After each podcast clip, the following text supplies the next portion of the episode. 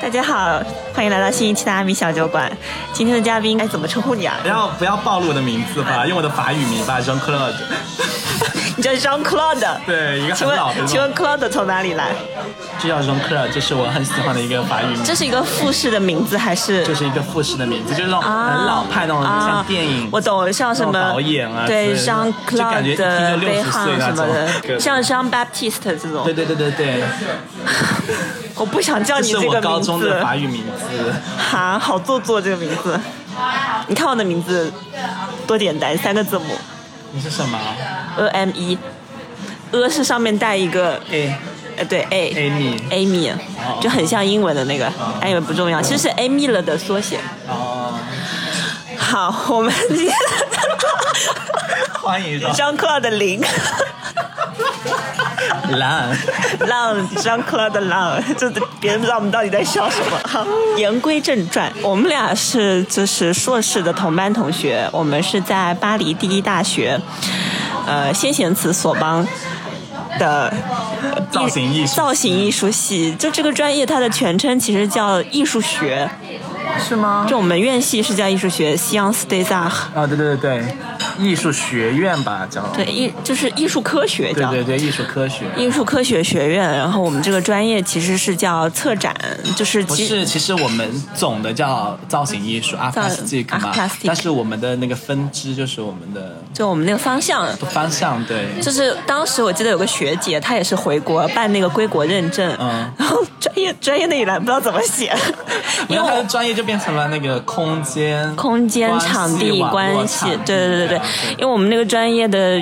嗯，法国人起专业名真的是非常的任性，非常随意。我第一次见到一个这么长的专业名 espace lieu、 ，espace、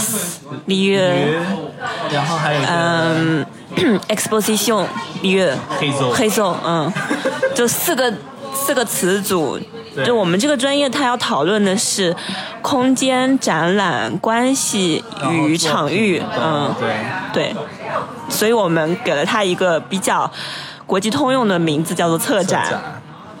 所以今天这一期我们可以就是只想跟大家分享一下，在法国、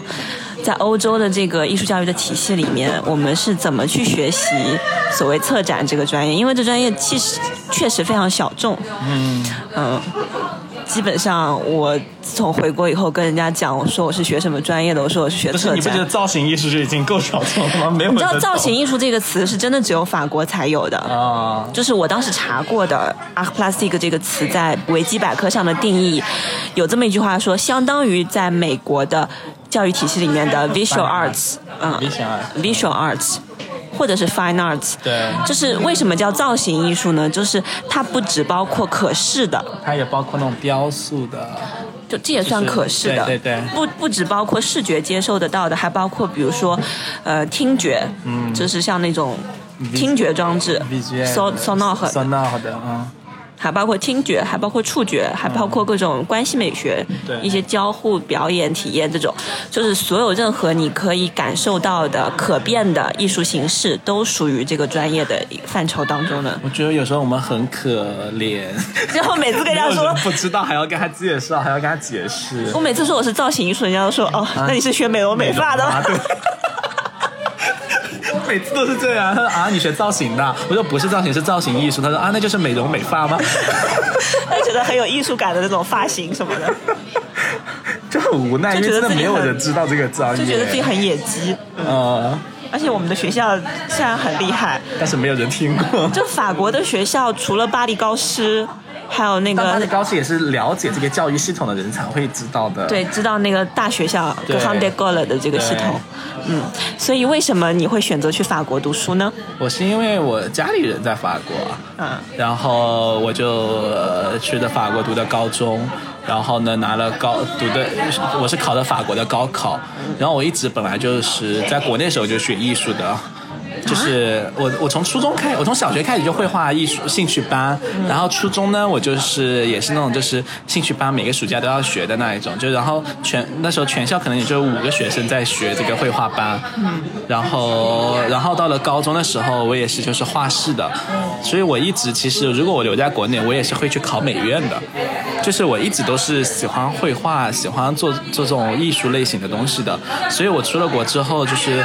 读高中的时候，我因为当时为了能够顺利的完成高考，所以我选的是理科，嗯，然后我最后是以理科的成绩毕业的，但是我选的是一个公立大学的一个艺术系，在所以我就法进国了这个巴黎医大，巴黎第一大学，对，然后就是选了这个 Art Plastic。嗯然后一开始我也是很懵逼，我不知道这个是什么专业。但其实我们高中的美术课就叫 Art Plastic，啊，就是因为这个概念在法国是一个通用的，用来讲 fine arts 的概对念。嗯，。但其实很多法国人一些老头他也不认识这个词，哈真的。我说我是 Art Plastic，他说什么是 Art Plastic？啊，就是那有我一每次些哎出去跟法国人 social，因为然后人家说你我什觉得么读专业过的嗯书的人他会知道，一些可能没有读过书，一些商人他真的不知道。啊就我每次跟人家说我是学 art plastic，的人家就哇哦，刮目相看，中国人可以学这个专业，有点厉害因为的。他真的蛮学术的，其实。对，在法国就是不像说国内的美院体系，可能是以作品为导向对，你就是要交作品，他是然很后全面的，我觉得。对对对，就是欧洲的体系就是这样。可能在美国的话，像一些艺术院校，我了解像纽约大学或者罗德岛那种设计学院，或者芝加哥艺术学院嗯还是以作品为主，他们可能会把纯艺的创作部分和艺术史以及艺术赏析分开、的艺术或者艺术评论嗯去分开来。但是在法国，我不知道是不是我之前看过一篇论文是讲这个的，但是这种风潮的始作俑者就是巴黎第一大学，因为因为第八大学八大它还是把评论后面的，它还是把评论和创作分开分开的。的，但是从第一大学还有什么斯特拉斯堡大学啊这些，呃，就是理论性更强的学校，它会要求你创作者本身是一个理论家。对就在法国的或者欧洲的这个艺术圈里头，艺术创作圈里头，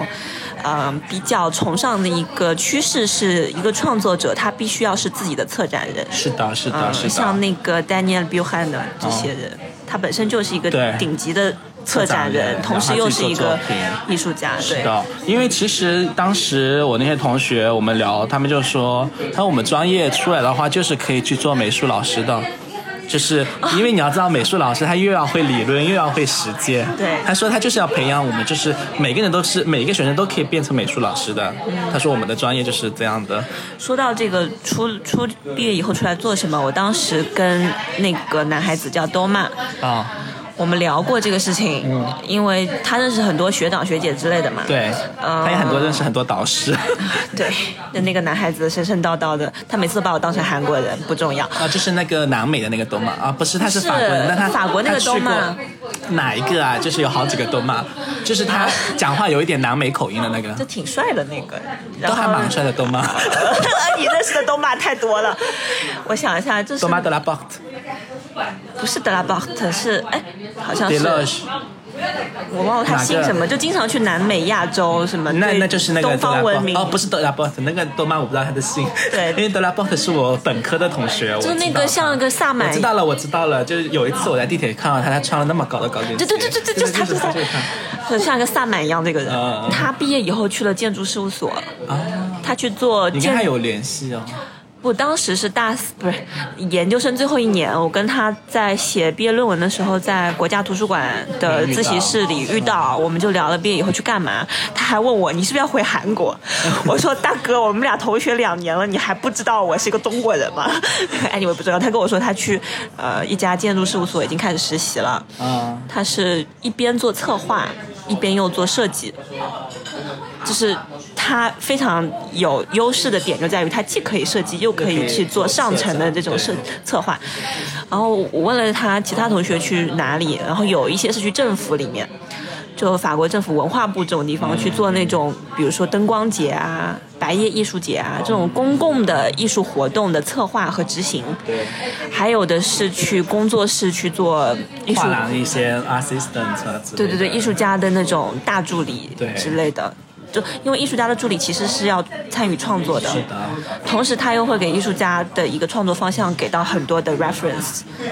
所以这个专业培养出来的人真的非常全能。是 的就是又可以做策展人，又可以自己专心做艺术，就包括我们的同学其实也是在做这样的事情啊。哦你想一下，那个谁去干嘛？我们先不不具体到某个同学了啊，嗯就我们的同学确实都蛮优秀的，有的是在美术馆做策展人，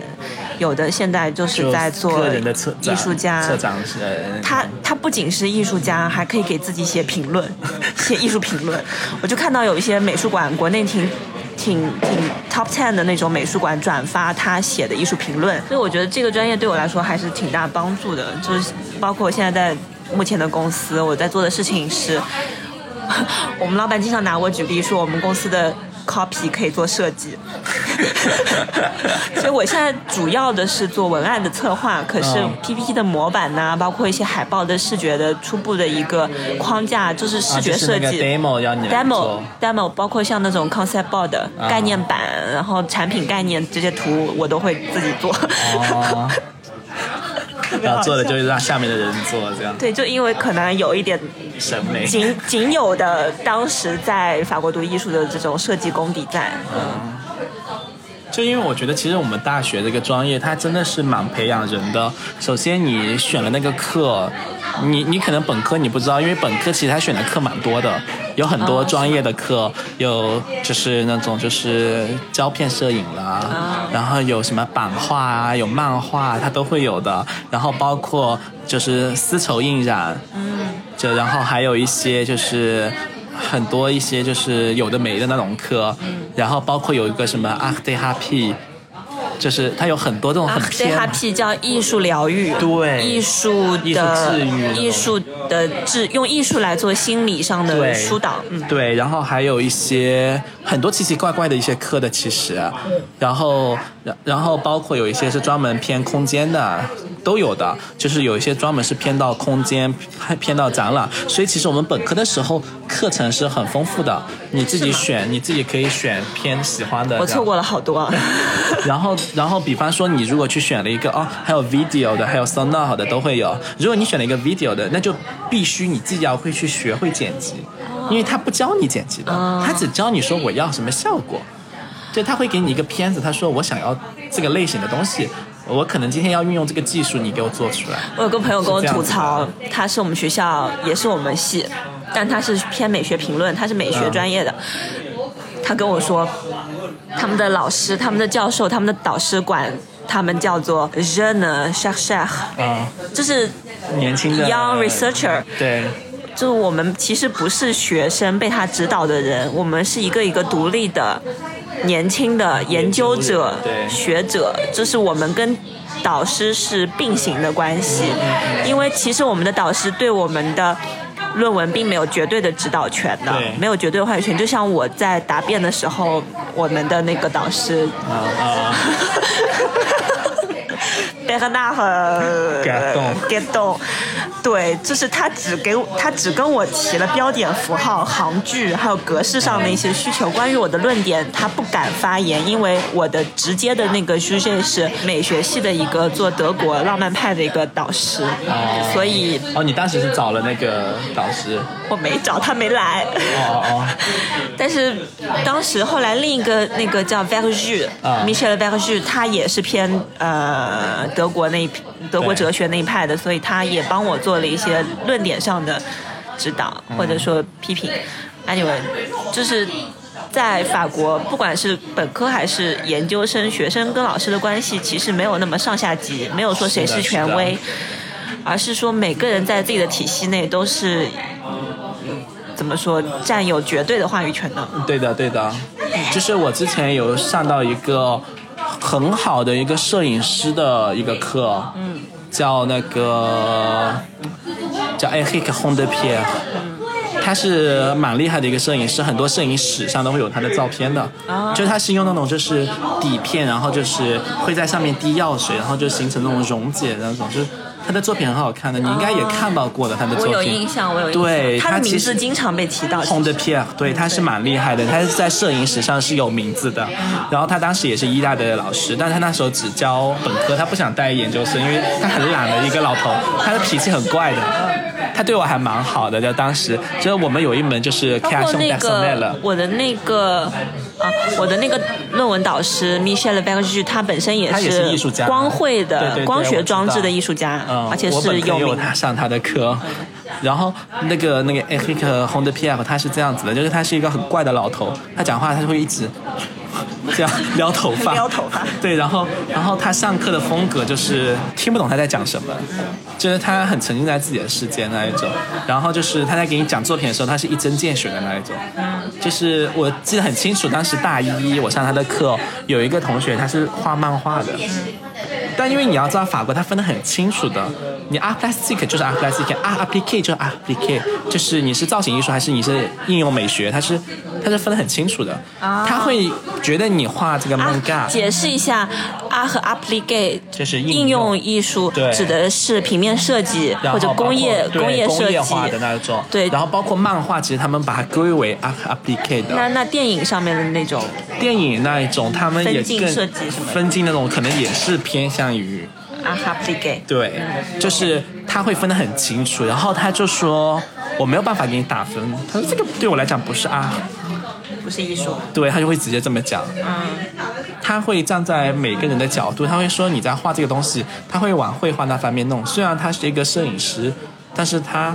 装置也可以给你讲解，然后他会给你一些 reference，就是很厉害的，在你这个行业里面做得很好的，他会很一针见血，就说你去看他的东西，你就知道什么是顶级的，嗯你就去学 吧，就是。我是觉得医大的老师。总体来说都神神叨叨的，嗯其次我说艺术系的老师对总体来说神神叨叨的，其次他们分为两派，一派是像 b e n a g u e d o n 就是嗯我的主要的，对我的主要导师，他是一个学究欧洲中心主义的那种，特别排斥美美国北美的文化以及一些东方文化的这么一个欧洲中心主义者，嗯他是一个纯理论派的人，他没有什么拿得出手的作品，对对对他只能靠著作和论文指导对来。呃，有一席之地。另一派就是像马黑亚、马马提翁，马黑用，对嗯、也是一个女的行为艺术家，还有对嗯 Michelle b e r g e 还有你说的这个 Eric，、都是属于实践派的艺术家，对他们非常不鸟理论那一套。是的就这两派老师特别有趣，就我们可能因为我们的课程设置是这样，你必须要有理论三分之一的理论课，三分之一的实践课，还有三分之一是什么？别的一些语言呐、啊、对，就是那种公公共课程另外的那种公通识内蒙的那种，对对对对对，就是补充额外的补充的补充的那种让你更全能的课程。呃，所以经常有意思的是，我们会同时上一个理论课的老师和一个实践派的老师，他们俩是互相冲突的，对他们会互相不喜欢、那个互相说对方坏话。对。 就可能他觉得非常好的作品，然后到了理论派那边，他就觉得这个东西不好。你有觉得很分裂吗？呃就是上完了吉勒洞的课，然后去马黑用的课。是的，就是会就打架，观点打架。对我可能在呃我的那位理论派的导师的课上面被指导了，需要追根溯源，要流派清晰，要去找到你作品的 reference 和上游，然后来构建你的理论体系。结果我到了下面一节课去 Mark 用的课，他就只问我你的悲剧是什么？就是你你你你怎么去挖掘你活过的那些人生经历？就是你的那种冲动在哪里？对被他指责我的作品不够不够坏，不够 sexy，不够，你知道吗？有我个性他他是一个，就是他曾经我不知道能不能播啊。他说在我们我不知道那节课你在不在，就我应是该不在，因为我他的课我只上过一次。 OK。对，我上他的课，我是做摄影的嘛，嗯摄影和装置，然后我就做是一个跟童年记忆相关的主题。然后那一节课不知道为什么，每一个做展示的人作品都非常的保守，非常的童年，非常的青春气息。嗯然后那种青春就是很小清新的青春。 boring 的，他很 b 他觉得很 boring。然后蛮黑用他说， 你们都没有被强奸过？对， 我你们才你们的青春难道没有经历过什么家暴啊，流泪 或。者强奸 呐、或者异装啊，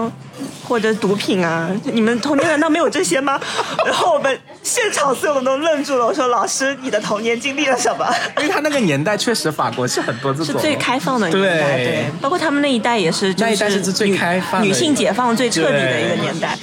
反倒是他们觉得就是脱个衣服走在大街上是很没有问题的事情。对他们觉得这是我展现我自己的身体，我为了女权做做抗争，我是一个先锋人物。他们觉得这是很骄傲的事情。对，就我们会觉得这样的行为有点过头对，但他们会觉得这就是我自己，我在展示我的本来的面目，我的本真。就我们这代人九零 后，就完全没有他们那种执行力跟那种就是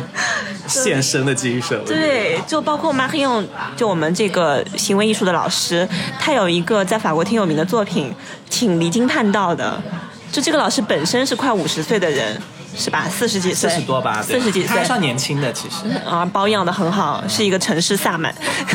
真的他是个萨很 满，萨满， 每天驻马血到自己身体。对他这个作品就是当时挺有名的，叫《与马儿共生》。这件作品他。呃，提前很很长时间开始适应马血球蛋白，就是他把马血提取出来以后注入自己的血液，然后用很好几个月的时间让自己的身体适应马的血液。最开始他有些排异反应，对，后来慢慢的就发烧啊什么的，他说。对很严重呕吐啊什么，后来慢慢的可以适应了，然后他他就觉跟得自马己生活在一起一个月，好像整整一对个月。对他的对展览就是对跟马他一起生活。对他那个展览，就是在美术馆的空间里面，他和他和一匹精挑细选的宝马，是提供血的那匹马。对，共选马，对在那个美术馆里面生活一个月。在这个，嗯就每一次，比如说嗯每个礼拜可能有哪几天的某个时段有表演，他就会当着众人的面，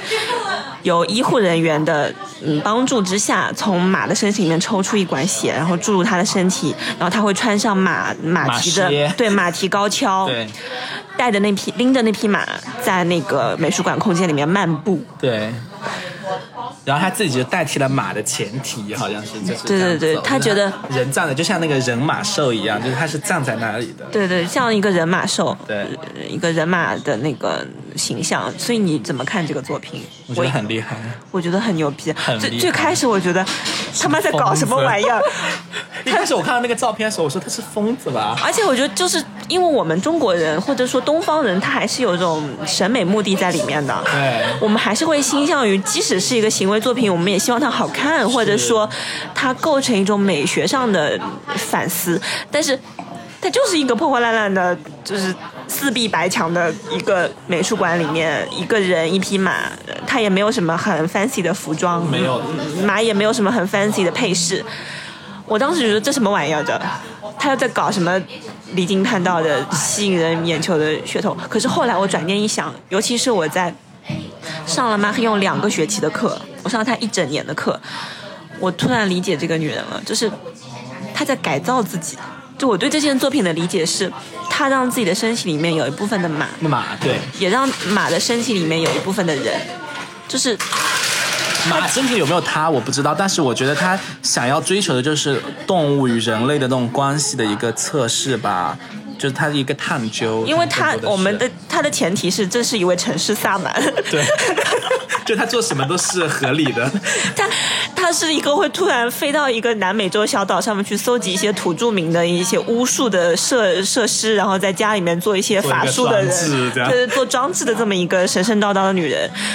我忽然能理解她的用意，在这个作品里面，她试图去挑战造物主，嗯，我来改造我自己这个个体。也许就因为她这一个月的一管一管的马血，她的基因就被改造了呢，她的基因里面就发生突变了呢，她的下一代，包括她的下下好几它会不代会，有马的那个成分？对人。和马就真的产生了一些连结。而且他自己，我有看那个报道，他自己有说，他说他能够，他就是注射了马血之后，他说他能够感受得到对对对对马的对一些想法，一些就是行为。这个我觉得他是骗人的。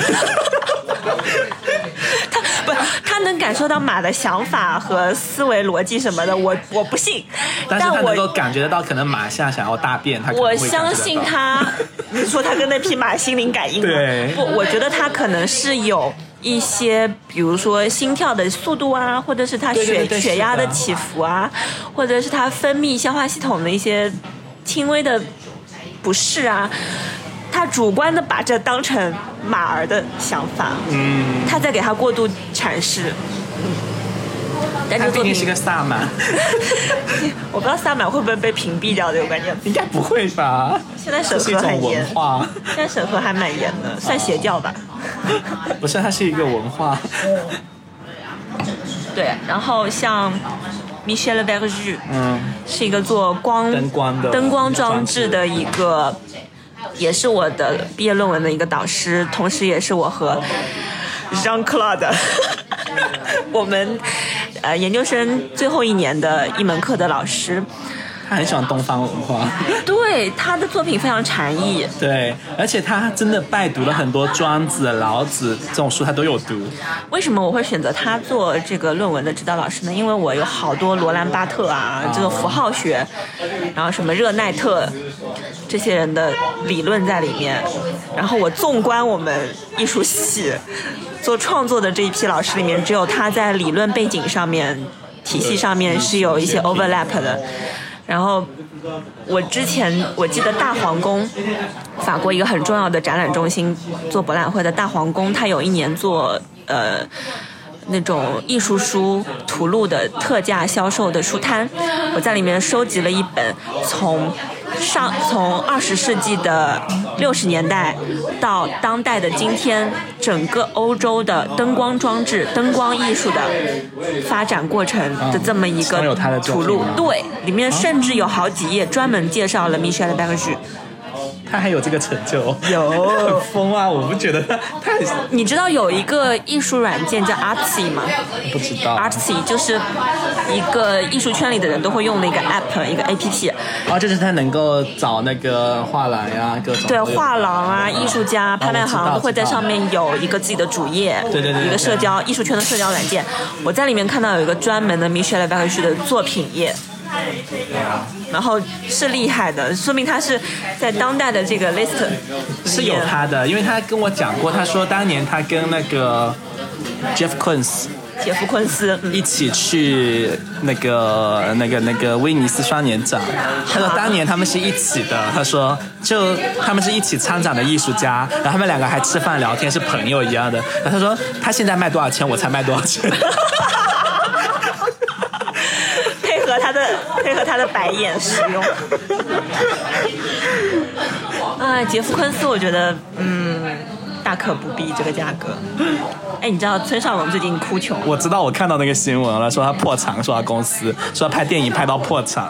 我觉得村上隆不是因为没钱，而是他花钱花太快。他这个撒谎精吧。是啦，他明明做很多联名啊，各种都有钱收入啊，而且他作品卖的那么贵，哎你知道最近因为疫情，很多艺术家或者一些文化人，破产他们他们以破产作为自己的营销噱头来赚钱。 然后就觉得好像破产他弹东西幕会打出某个人的名字。 哎，你们不重要。是的。然后回到那个嗯我们的硕士的课程，你有在整个硕士过程中，虽然我就本科的时候还不了解你，不认识你，你有自己觉得特别满意的某一个作品吗？我其实对自己的作品，你说很满意的吗？其实我是对自己的那几个声音装置是还蛮满意的，有一些是失败的，但是我自己觉得它是有意思的。有一个叫做 Surprise 那一个作品，哪个？你描述一下我。就是是这样的，就是我会设置一个一个很小的一个空间，然后放一张椅子，就是你去坐那里，嗯，就是你一进去，然后声音就会说 I see you，然后你可能就坐下来 I 了。 say y e v 在法语里就是 sit down sit down please 的意对思。，然后就坐下来了。坐下来之后呢，然后他会有语有语境，他就说 “Ferme les yeux”，闭上闭上眼眼睛然后就 “Écoutez-moi”，就听我讲，听我讲话。然后就开始就说接下来会有一个惊喜、s 嗯 u r p r i s e 然后会说，呃，vous allez avoir une surprise，就是你会有一个惊喜。对，然后就是，然后是一二三，睁开眼，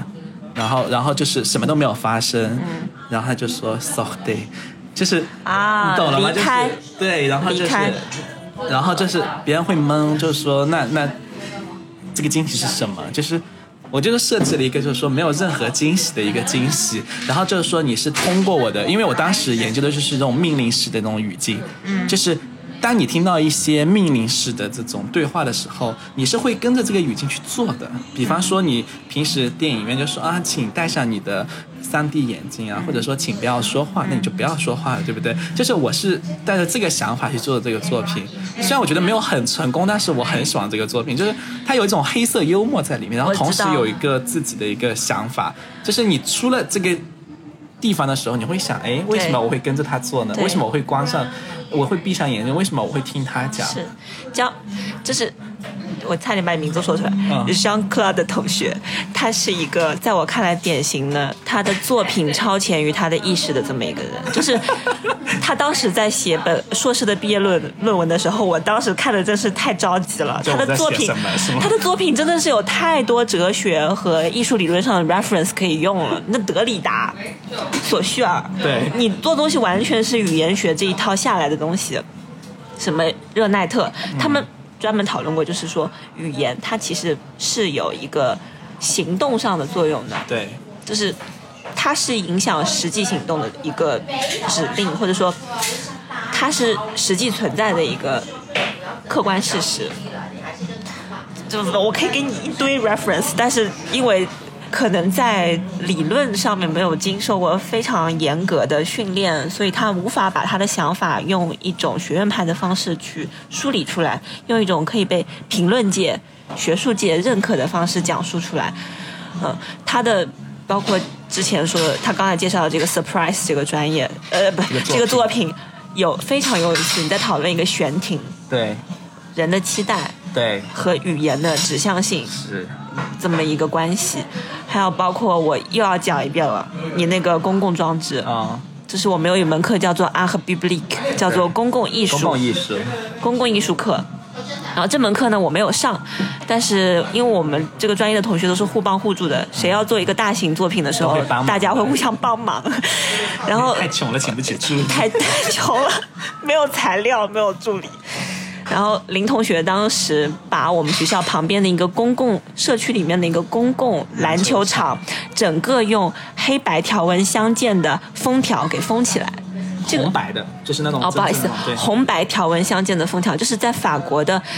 道路上面，如果出现就施工它会拉的那对种施工现场或者是交通对管制啊那种，管制有车祸现场会用这个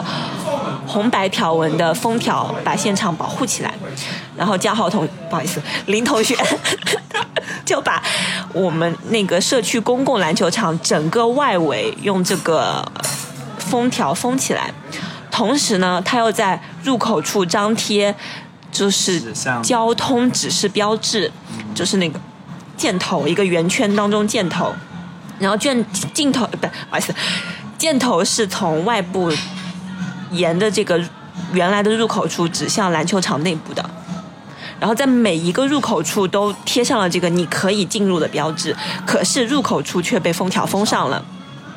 然后你从外面那个栅栏往里面看，就是篮，就是那个围栏往里面看，就是那个篮球场现场的地面上，从中间向四个入口都张贴了一个，嗯，类似于疏散的标志，就是安全出口，你可以从这四个出口出来的标志，就是它的这些。呃，图像语言这些呃交通标志，就是给你造成一种矛盾对立的状态。你作为一个路人，你到底是进去还是出来呢？因为这个 image 这个图标告诉的是你，告诉你的是进入，但封条告诉你的是此路不通。对可是，即使你进入，你会发现，场地内的所有标志都是希望你离开出去的离开这里出去。所以，我到底是否应该遵从这些约定俗成的标志、视觉语言给我们的呃指导是指示？我们是否要让它生效，让它成立？太有趣了。我我在做你这个作品的过程中，我在自己发问，就是说我们人类社会当中这些世界通用的视觉语言，交通标志啊、红绿灯啊这些信号，包括你也有做过红绿灯的这种灯光的东西，就这些我们不会去思考它合理性的标志，它到底是怎么来的？是，我们是为什么能够对它产生共识？好有趣这个题目，我所以我说你的作品真的很棒，它是一个所非以这是你最喜欢的我的一个作品。我我最喜欢你的作品就是这个公共艺术的，还有那个大悲咒那个，我也蛮喜欢的。在在在一堆法国人面前播放大悲咒，我他妈笑死了。早课早课，早课， 你点蜡烛那个， 对太好笑了。啊，那时候是一个叫 homos 的课，啊 对一个行为艺术的作品课，呃叫不是林同学直接在我们的课上，老师说轮到你展示作品了，他说好，然后他摊开了几十个蜡烛，开始点，然后放起了大悲咒。你知道我们班上全部都是法国人吗？就除了我们中国人忽然 get 到他在干嘛以外，然后成为了他的同谋，其他所有法国人都是懵逼的。他们还觉得哇哦，这是一个祭坛吗？感觉在做一个仪式，我是不是应该遵守这个规则，还是做出一些干扰？对，而且我是一边走一边跪，然后又换一个，我是这样子的，就是有仪式感的。你很虔诚。对， 我是跪下来点一个蜡烛，然后又换一边，又点一个蜡烛，再换一边，再点一个蜡烛，是这样子的一个，然后跟着那个节奏来的你。像在寺庙里面潜心修行的甄嬛， 但其实我自己很满意的一个作品，就是用塑料袋做的那个，你看过吗？哦对对对对对对哦，那个很满意。塑料其艺实术对，因为我那个叫做塑料美博物馆，对，因为什么呢？就是我们这个专业 a r plastic。plastic 这个词在法语里面，一个塑料的一意个思对一个 general 的用法就是塑料的意思。我们在说塑料袋、塑料制品的时候会用 plastic 这个词，所以当时我们，所以我们在跟很多法国人介绍说我们是 a r plastic 这个专业的时候，很多人不知道嗯它有除了塑料以外的意思。对，然后呢，我那个名字就取得很妙，我叫做 Music Plastic，就是它有两层含义，一层是就是美感的那种艺术馆，然后另外一个含义呢就是塑料博物馆。然后其实更偏向于是塑料博物馆这个概念，因为我里面所有的作品都是用塑料袋做的。是的，然后我做这个的原因是因为法国开始那段时间开始就是禁塑令，对很严重，对就是。塑料就是塑料袋，就是那种普通的那种薄的，根本不能买得到。就是它从源头上就不让你卖了，它只卖那种可降解的那种很厚的那一种。对然后，然后我又因为你知道我们班有很多北北非的一些同学，有个别嘛，然后我就跟他讨论，他说他们当地他我忘记他是哪个城市，好像是摩纳哥，他说他们那边已经不能用塑料袋了，哈，那他们用什么？他们就用纸袋或者是那种编织袋。就他说买东西都是给你纸袋或者用纸包一下循环给你利用的对他们就说非常环保，他们是直接全部把塑料袋给禁了。嗯我然后我说哇很厉害，他说对，他说我感觉以后可能看不到塑料袋了，可能在他们国家。对，加然后好嗯就是因为这个，我就考虑到整一个生态环境跟人类的一个关系，因为是人类去好大创造了这一个塑料。嗯对，然后人类然后就又让开始它他灭进绝对，然后就是说以后可能就是按照他们那种西方的这种就是进的这个方式，很有可能真的之后慢慢的。就是你要知道，他们是很会那种就是政治正确的，可能这个东西真的会禁掉了。禁掉之后，我们的后代、后代、后代可能就看不到塑料了。所以你想做一个塑料的遗迹的展示？对，这个东西你知道，在当代艺术里面有个 trend，一个流派叫未来考古。 就是我这几年有看到过很多艺术家做整体装置，就整一个空间是 carte blanche，就是我知道。嗯呃，他们会把整个美术馆变成一个未来的未来的考古遗对迹现场。就类似于那个谁不就做了吗？山本博斯，对，还有另外一个那个那个嗯最近做很多联名的那个，他就有做一个就是墓地啊那种，就是我知然道，后我知道，里面我是在一个 Instagram 上面看到过。对对对，我忘记他的名字，靠他名字我也我想不不记起得来名字的，不是我们这个专业要记得人 这名太多了。。你知道我有一个一直在不停更新的一个 Word 文档，嗯，我现在还在更新，所有的艺术家的名字吗？就是一个 list，啊、就按照它的领域和流派去分。所以有一次我一个朋友他要从商业摄影转行艺术摄影。他说：“你给我一些 reference，一些我这个领域、我这个方向的摄影师的一些参考作品。”我当时就给他拉了一个列表出来，他说：“ 你怎么能记住这么多名字？”而且啊你有一个文档是对，我说我那个文档是我的一个 Bible，哎我的我的百科全书。然后我就对觉得那个作品其实还是蛮我蛮喜欢的，我个人。但是你知道那个创作的过程吗？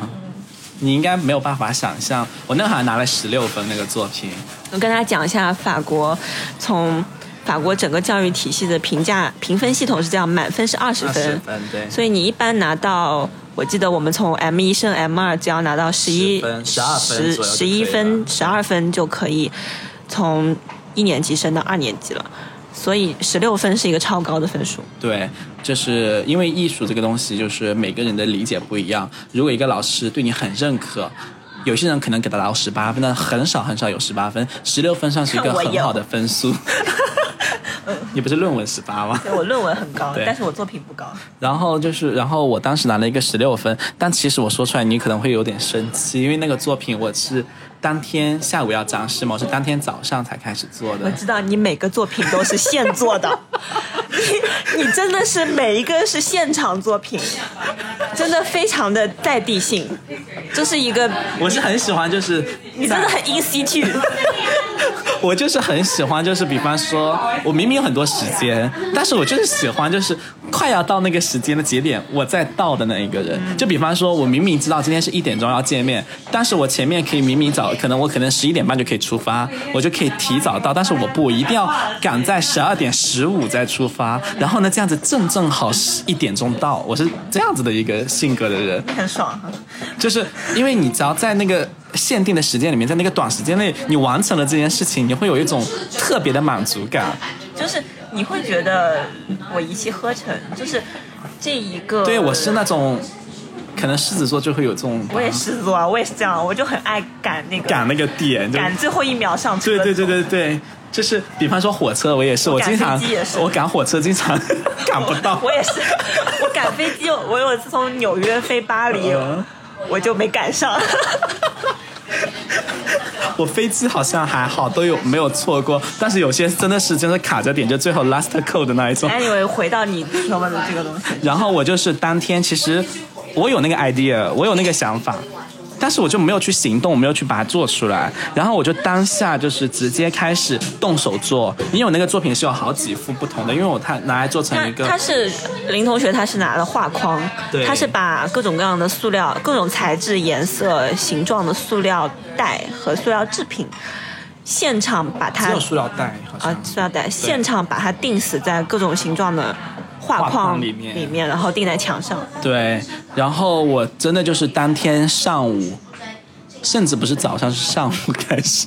那课是几点钟啊？一点了，好像是，然后就可能就三个小时把它做完了。就是我喜欢那种动手能力，就是就是要就是马上要开始了，然后我东西还没做完，然后其最实有后我做完了，有这样即兴的成分在里面。是的因为我其实说实话，我的每一次展示可能也是受你影响，我 会你们就那种感觉很爽， 对然很后少，而觉且得自己在即兴的现。场创作。对对对，而且即兴的很多时候会有出一些不一样的效果。对，我会多约一两个小时的那个。对，而且你不觉得就是像我们学这个就是空间展览的这种，就是其实空间能带来很多不一样的效果，就是各对种尝试能对出来不同我的我效果。嗯自从学了这个专业以后，我去看美术馆的作品，我可能在给这个展览打分的时候，一半百分之五十是给作品本身，百分之五十是给空间。嗯对就它怎么。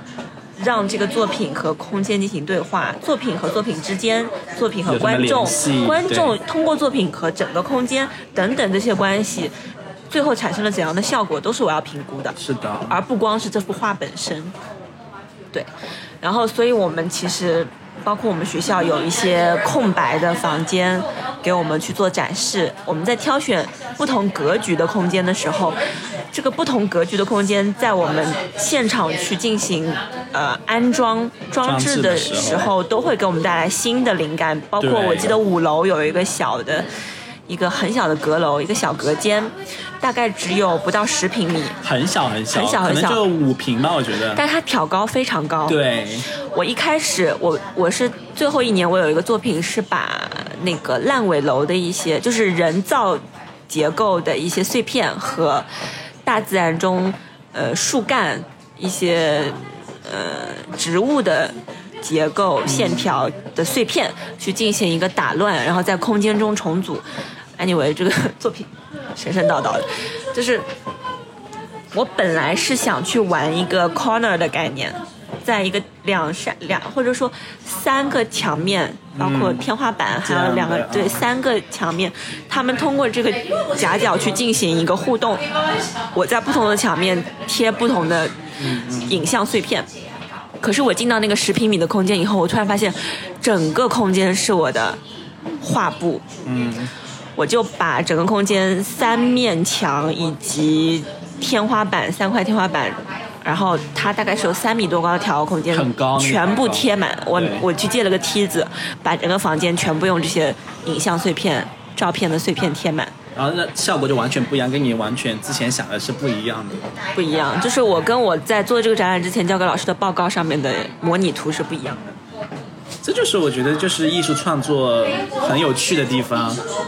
就是特别是我们做这种空间的啊，或者是就你需要考量到很多因因素，嗯，然后呢，就是只有在不断的尝试之后，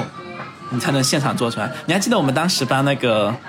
搬那个那个对你也是一个作品会做好几次，然后嗯对找到它最佳的呈现方是式。，你不觉得当时我们班其他同学布展也是吗？我们会给一些建议，就说哎，真好的，像这边大会家比较好，大家都很热心。是就其实我们一个班上的同学都是竞争对手啦，就是大家要比分数的。可是我们在互相帮对方布置作品、布置展览现场的时候，真的都很认真在布置在工作，对我觉给得他建议说你这个东西应该怎么呈现会效果更好。对，不过说到你这个塑料博物馆的作品，我不知道你有没有看上海现在在西安美术馆蓬皮杜的那个展览里面有一件，是在蔡国强那个展厅旁边，就蔡国强那个。一个一个飞机的装置旁边有这么一个整体装置，它是一面白墙，但是那个白墙被镂空了，它有那个那一面白墙有两个口，然后从这个白墙的背后有很多碎纸屑，铺满整整一面墙，然后那个碎纸屑涌出来，嗯，我好像有看到，对，散出来，然后从这面白墙的两个口里面，呃，就是倒出来。然后这件作品是艺术家把那个南美洲还是太平洋上面，好像是太平洋还是印尼那边我忘了，反正某一个小岛国，那个小岛国上面通用的一个货币，嗯，全部买光，就是这个货币已经不通行了。哦哦，已经几乎没有人用了。这个艺术家就把这个货币剩下的所有的存量全部买光，然后他把这个货币用碎纸机销毁，啊，他就把这些销毁的货币的纸碎屑堆满整个空间。我我被这个作品震撼到了，但遗憾的是，因为呃，蓬皮杜的这个展览希望在最小的空间内展示最多的作品，所以并没有给这个整整体装置一个足够的展示空间，就是它和周围邻近的作品相距太近了，对，所以其实你没办法在最佳观测角度去看这件作品，你你作者你观众的动线被挤压的非常厉害，所以我给这件作品打很低的分数，就给这个展览打很低的分数，是因为它没有没给有作去品考虑到作品跟空间足够的展示空间对。但我觉得你的这个呃塑料博物馆跟它有相通的之处，就是你创作者非常专制、非常霸道的去展示一个社会存在的终结和消亡。我觉得这个作者也是跟马黑用马利昂这位老师很像。我通过把这个作品的货币的所有存量买过来，并且销毁，我终结了这个货币。嗯嗯，就像马里昂，他有这个野心，我给人类的基因里面加入一些马的元素，然后你， 是不是瞬间觉得自己高大？ 然后你的这做个到这塑种高度吗塑料博物馆，去展示可能在未来会消亡的一种物质形式，嗯对，很有趣，站的其实挺高的，但你的问题就是你讲不出 来，我就不是一个理论派的呀就，理论武器不够。对，我就是一个纯创作型的，那所以你并没有很在我们这个巴黎第一大学艺术教育体系下面一个很成功的产物。但是你要知道，就是它是这样子的，我们的打分系统永远是各占百分之五十。我只要有一门功课分数非常高，我就可以把这个给补上去了。对我就是跟你相反的，嗯你就我是作理品论很好，我作品不行，因为我因为我说实话，我不像你们那么大胆，啊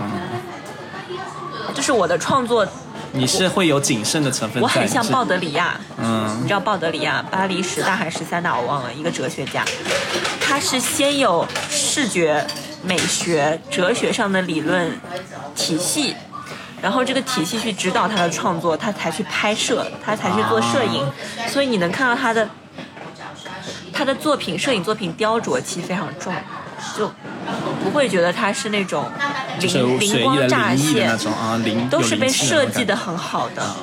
都是为了就是因为补充他他那个东西就是跟着自己的理论出来的，对，为了补充他的理论，匠气很重，嗯，所以我的摄影有这种成分在，嗯，所以我其实很羡慕你们这种很大胆。 let it go 的这种马黑勇这种状态。我不行，我可能还是比较贴近于迪勒洞这种传统学院理论派的人。嗯，所以我想问一个问题：我有哪件硕士经历，就硕士阶段的作品让你印象深刻的吗？你觉得还不错的？没有吧？不要让我为难。 没有啦，你我觉得你那个就是小票啊我那就个想还可以，小票那个对对对，就是有消费主义啊，然后又有一些就是就是它是一种浪漫的一种，就是给消费主义，然后你上在后面写了诗，我觉得就是平常生活中的一些浪漫的小东西在里面，就是我觉得它是有这种我毕设的时候，所有老师最喜欢的也是这一件作品。对虽然我的其他摄影，我觉得就是你个人会更喜欢你的其他的一些我的其他摄影作是品，吗啊我觉得已经登峰造极了，但是。 但是从艺术性角度来讲，他们不会觉得 因这为个他是们，因为他们的概念里面，他们觉得艺术还是有一些随机和偶然性对对和混乱感在里面的。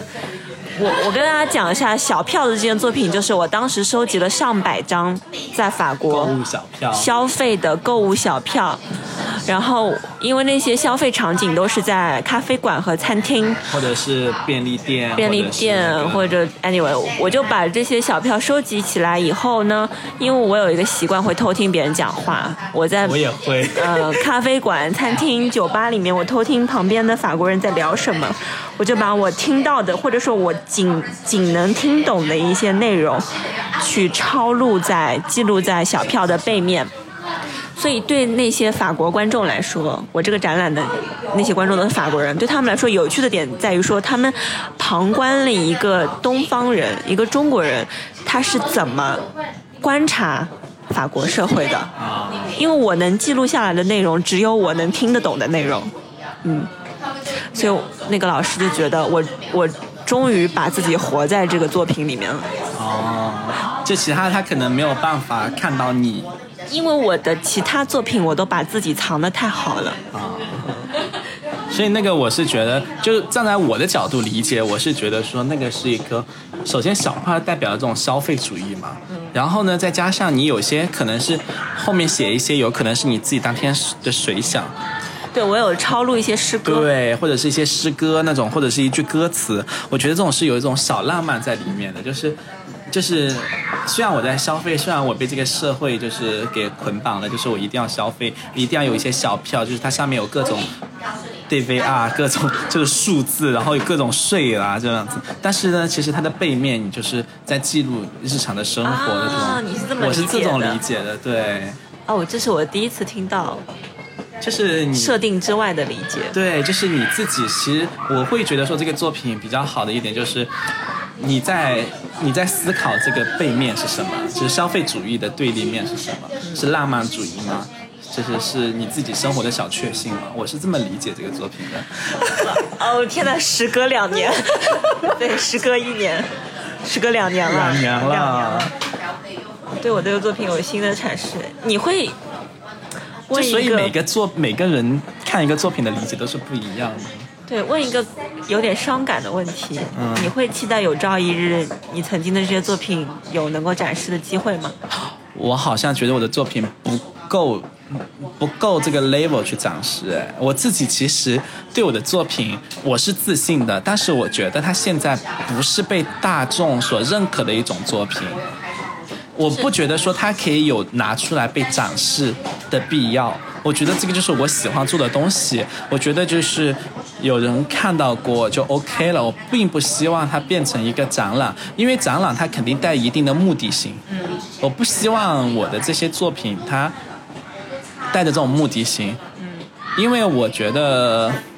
一个展览好像它并不是说只是一个展览，很多时候它有后面的一个意义在的。我懂你的意思，展览永远不是作品本身，，对，不然就只是工作室内的事情了，是的。艺术家工作室内完成的事情了。展览还包括，比你还如被人说解读。第一还个要阐释，对，第二个在学术上面，呃，等于说学术支持。第三点，价格，对毫无疑问，作品的公开于世一定是和价格相牵连的。如果没有价格驱使，也不会有人去写阐释，对，也不会有人去给他做评论、给他做曝光、做宣传。有了价格以后，接下来是拍卖，或者是售卖，一级市场画廊代理，对，然后接下来大家就知道了，就是唉，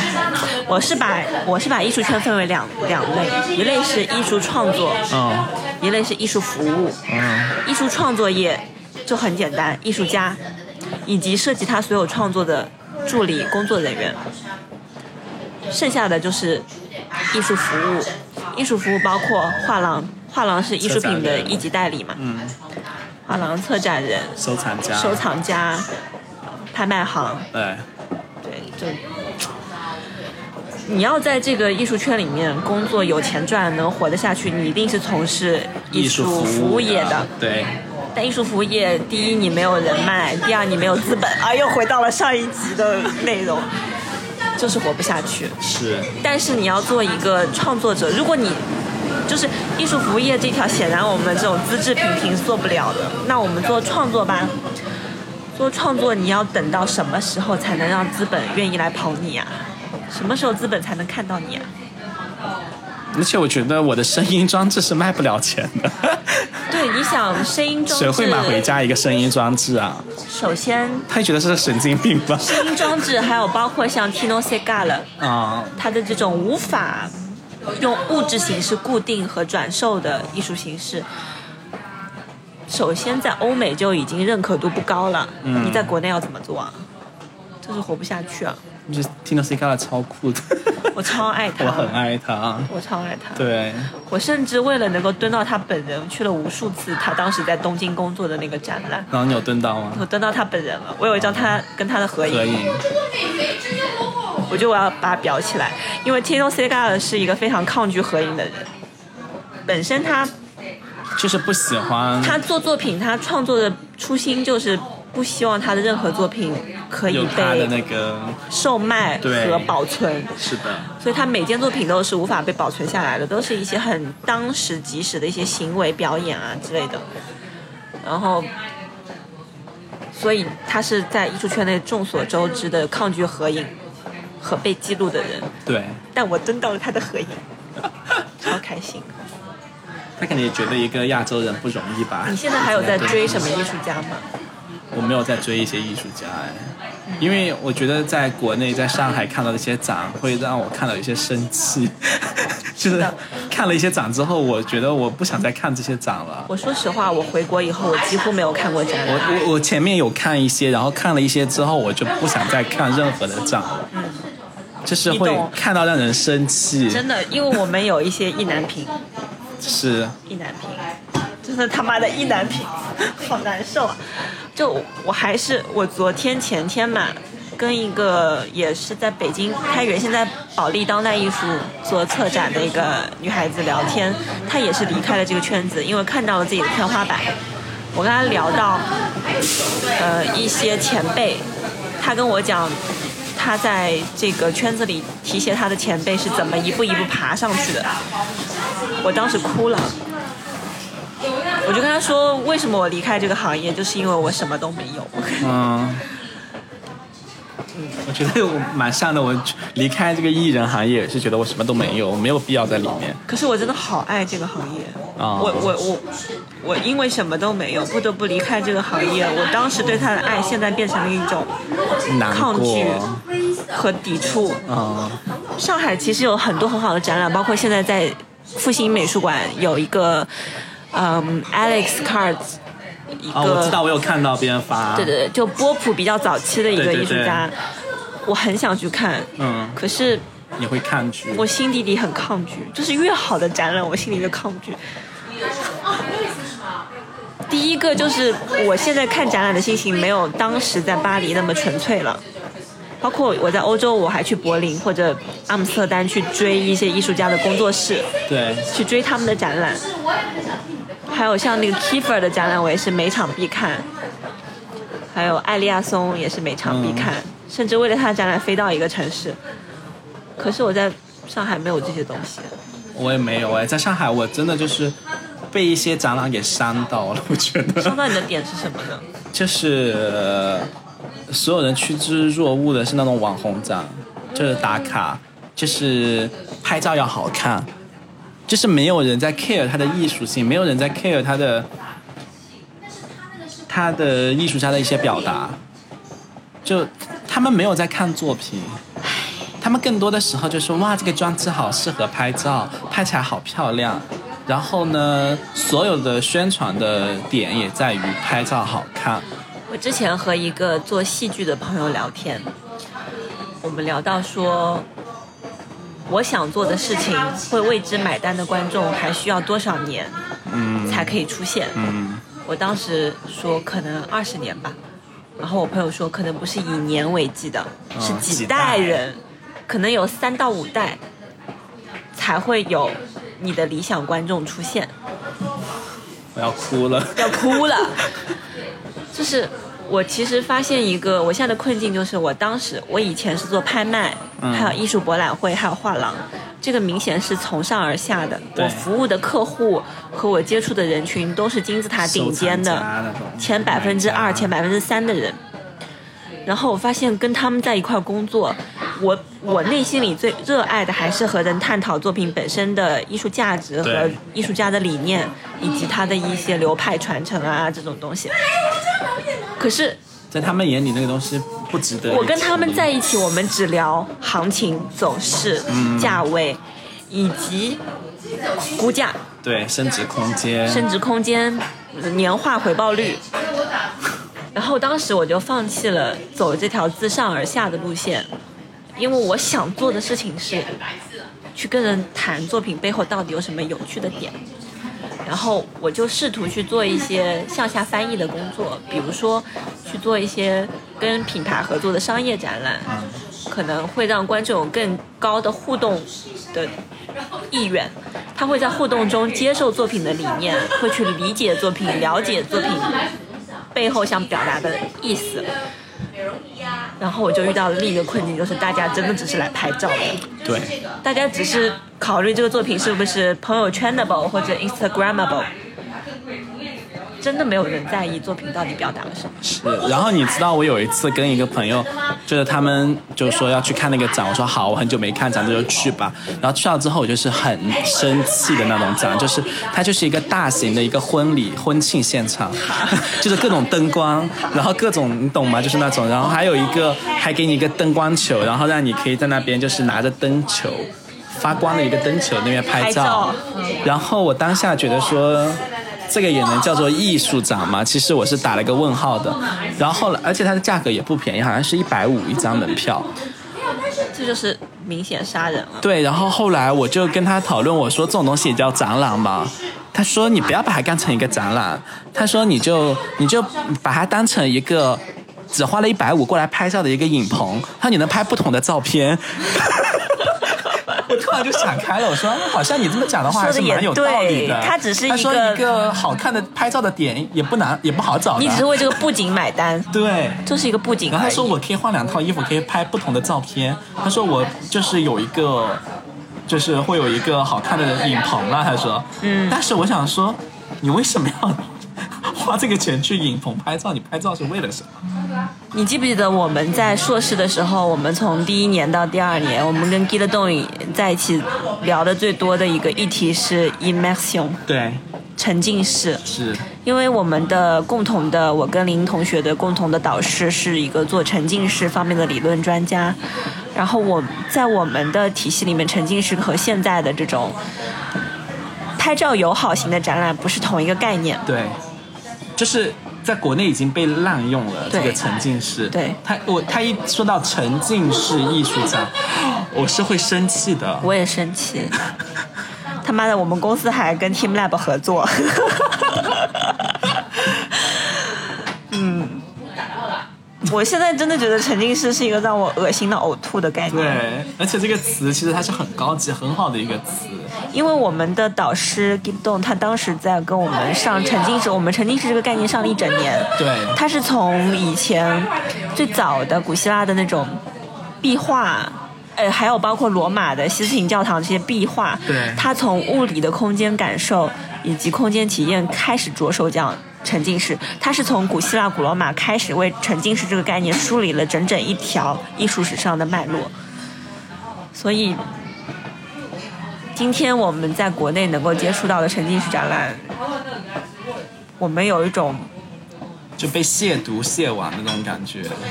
会不会是我们太清高？反正不是我清高，我觉得就是因为毕竟这是我们专业的东西。对我你要每次想研究沉浸式的，就其实就我们班。 我想知道美国有没有研究沉浸式的研究 研究生的课堂，但是在法国真的只有我们班。 对啊，我们这个专业分支是研究沉浸式这个议题的，哎没有啦，里昂，呃，不对，那个克莱蒙，他忘了们。也是研究音也乐性对嘛对对对对，因为我当时搜论文的时候，搜参考文献的时候，搜到过另一个。呃美美，南法的院学校美院的对嗯有做过这个议题，anyway 不重要。就是就很啊少一波我如果人在在做这个我在国内看沉浸式的展览，我在国内看打着沉浸式 title 的展览的时候，会有一种丧家犬的感觉， 违背了我的专业， 违背了我的学术理想。会的，是这样的。就然后我现在一看到沉浸式，我会呕吐的。 所以我离开这个行业，离开艺术这个圈子，是为了保持我对它印象的纯粹性。我也是，就是我不想去接触这个行业，是因为我一直是深爱着它的。啊，要哭了啦！ 啊，要哭了啦！就我不想去，就是去做这个这类的工作，就主要还是因为我心里是热爱它的，我一直是爱着艺术的。然后，但是如果你要把它变成就是，就像你说的，就变成了像是一个学经济的、学金融的，嗯，那我就觉得这违背我的初心。对我去年我，既然要赚钱，那我干嘛不做一个别的行业？我做什么不能赚钱？对我想做一个让我不走心的工作的来赚钱，但然后是这用个热爱就是爱着就好了，对，然后就不要去。是的，为什么变得好像很丧很丧？就还好啦，你自己想通就行。对啊离开这个行业就好。我是属于，我今天早上在想说，其实我是一个学一行丢一行的人。就你原本学的是，我学了文学，我把文学丢了；我学了艺术，我把艺术丢了，就是因为我不希望用这个专业来换口饭吃。啊、嗯，我也是有一点这样的，对，就包括像是，像我朋友就说，哎，你你法语那么好，你为什么不要用你的法语工作呢？我也是这么想过。然后我想说，为什么我要用法语？就是我可以有别的技能。然后他说我很，他说你很傻，他说他在中国你去工作的时候就是要拿你不会的，就是他们说怎么打败一个世界冠军，嗯，就是他说，比方说你要跟一个网球冠军，你就跟他比下象棋。 然后你要跟一个象棋冠军，你就跟他比打网球， 就是他说你只能走。就我是、朋友跟我讲过，就是我有个朋友跟我讲过，如果你在抖音开一个法语账号，啊、你就跟人每天教他讲两句法语，你马上变成法语头部博主了，头部法语博主。 那问题是没有几个法语头部博主，市面上没有呀。 哦，好像有，好像有，有我看相到信自己过的。教学能力啦。嗯你今天看了我一期视频，我一定可以教教会会你几一个单词，对，嗯而且会讲的很有趣。因为本身我是本科语言学方面嗯有，再加上你有你有教过中文嘛？你对跟我以法国前人也所以就是它其实是通的，就是你可以教中国人法语是完全是通的，对，你知道该怎么去学这个语言但。我就不想做这个事儿。嗯，我知道钱就在前面向我招 手，为什么我们要就属于这那么种就是钱放你面前你不赚的那种。 对？为什么要这么作践自己了？为什么呢？咪咪已经就穷像成这我样算了。塔罗牌明明就很准，然后他们很多人求着我要算，对你算真的很准，我看手相也很准。然后我就我说我好累，我不想算 命。就是好奇怪，我们是那种每一次有一个赚钱机会在我们面前都能完美避开的 人。嗯，就是我去我是会有点抗拒他的，不是说我在躲避他，我是有点抗拒他。抗拒什么呢？我不知道哎，我我也不知道，在你在害怕的是什么？我靠，这个问题好高深，好走心啊！我不知道哎，就是我觉得我可以不靠他。我跟你是一样的，所以我也回答不上来这个问啊、题。我也不知道我为什么要去抗拒他。你你觉得你自己有在体验生活、体验人生吗？嗯，有啊，那你知道你的终点在哪里吗？我不知道终点，我不，我只是走好眼前的，我不会去考虑那么多。我跟你不一样哦，你我知找的道嗯你的点终点，因为我一定会成为一个作家。啊、